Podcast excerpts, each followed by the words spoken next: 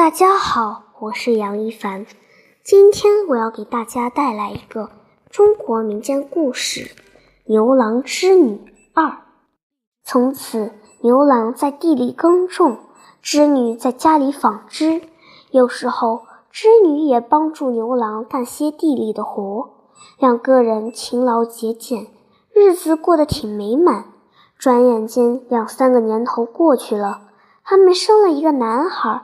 和一个女孩，到孩子能说话的时候，晚上的空，织女就指着星星给孩子们讲些天上的故事。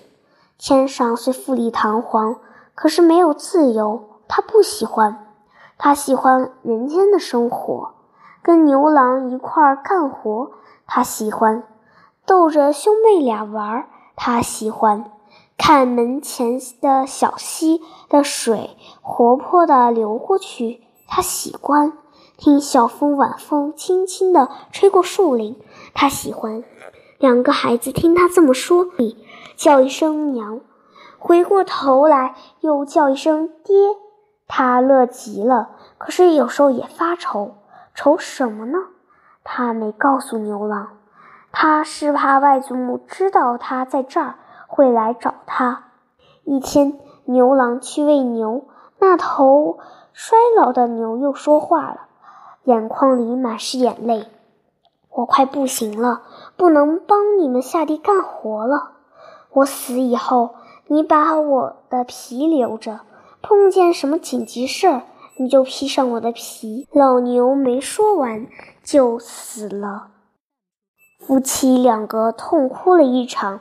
留下，把老牛的尸骨埋在草房后边的山坡上。再说天上，仙女们溜到人间洗澡的事，到底让王母娘娘知道了。王母娘娘罚他们，把他们关在黑屋子里。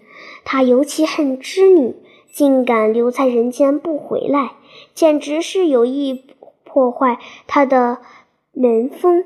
损害他的尊严，他发誓要把织女捉回来，哪怕织女藏在泰山底下的石缝里、大海中心的珊瑚礁上，也一定要抓回来，给他顶厉害的惩罚。王母娘娘派了好些天兵天将到人间查访，查访了好久，才知道织女在牛郎家里。跟牛郎做了夫妻。一天，他亲自到牛郎家里，可巧牛郎在地里干活，他就一把抓住织女往外走。织女的男孩见那老太婆怒气冲冲地拉着织女走，就跑过来拉住织女的衣裳。王母娘娘狠狠一推，孩子倒在地上，他就带着织女一起飞起来。织女心里恨极了，望着两个可爱的孩子，一时不知该怎么办，只喊了一句：“快去找你爹！”牛郎跟着男孩赶回家，只见梭子放在织了半截的布匹上，灶上的饭正冒着热气，女孩坐在门前哭。他决定上天去追，把织女救回来。可是怎么上天呢？他忽然想起老牛临死前说的话，这不正是紧急事儿吗？他赶紧披上牛皮，找出两个筐，一个筐里放一个孩子，挑起来就往外跑。一出屋门，他就飞起来了，耳边的风呼呼直响。飞了一会儿，望见妻子和老太婆了，他就喊：“我来了。”两个孩子也连声喊娘，越飞越近，眼看要赶上了。王母娘娘拔上头上的玉簪，往背后一划，糟了！